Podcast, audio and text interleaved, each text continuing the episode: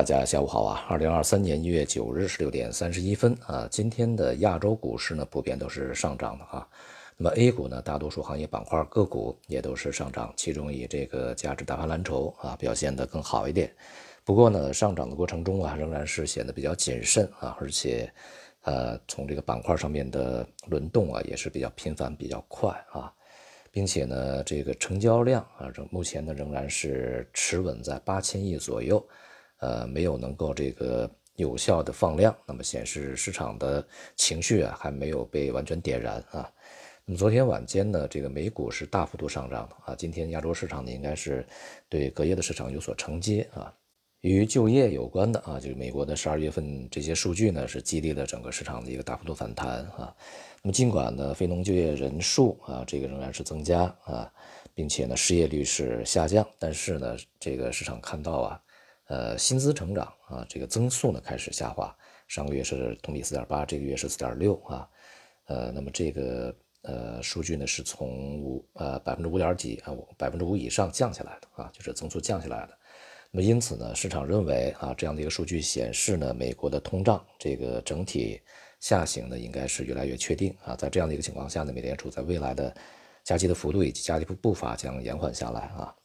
呃，因此呢，大家都预期这个下一次啊，这个美联储会议呢，将应该啊就加息二十五个基点，并且呢，从这个利率紧缩的程度上来看啊，这个未来呢有可能会变得缓和起来。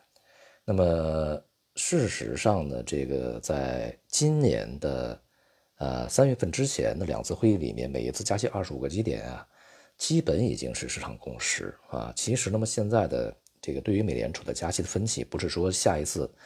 加不加二十五个基点还是五十个基点的问题，而是说今年加几次的问题啊？是加两个二十五个基点，还是加三个甚至是四个？那么这个才是比较重要的啊！这从加息次数上来说，那么另外呢，就是从利率的一个持续时间啊上来说，这个市场预期呢是今年呃年底就要去降息，而这个美联储呢可能是要到明年啊才有可能会调降利率，这个从时间上也是不一样。那么所以呢，这才是市场的呃。目前啊，针对利率啊的一个真实的分歧，而不是说这个从消息报道出来的那些这个呃文字里面看到的那些内容啊。所以说呢，这个市场的啊这种反弹上涨的真实原因啊，恐怕呢也还是市场自我机制的一种这个呃需要啊。同时呢，在这一次呢，因为是这个 A 股率先的反弹上涨啊。而今年呢，从全球的这个股市投资的方面啊，有一个比较鲜明的概念，或者说大家比较驱动的概念，就是买入中国啊。因此呢，不排除在这一次的这个股市波动中啊，这个中国的 A 股啊啊充当一个领军角色的这样的一个这个可能性啊。但是内外部的市场在相对啊都比较平稳的情况下呢，也为 A 股。目前的一个稳定，或者说在未来啊，有可能会有一定的上升空间呢，创造了一定条件啊，也为一些行业板块个股呢提供了一定的这个啊延续反弹这种势头的机会啊。不过呢，当前这些条件呢，并不是特别牢固，也不是特别可靠啊。那么从外部市场来说呢，这个整个的动荡还没有结束。那么，如果在本周的啊外部市场的一个反弹，呃啊，在上周的这个外部市场反弹只是昙花一现的话，那么当然啊，相互的牵制呢也会弱化整个这个 A 股反弹的力量啊。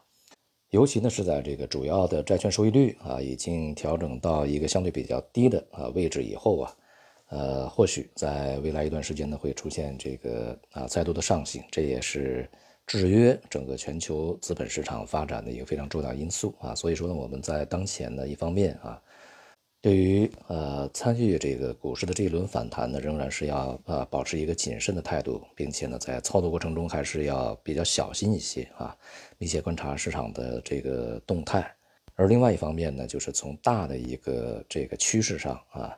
仍然将当前的这个 A 股的上涨。定位为或者是定义为，啊一轮反弹行情，而不是说这个全面的系统性的一个股市上行啊，这个整体的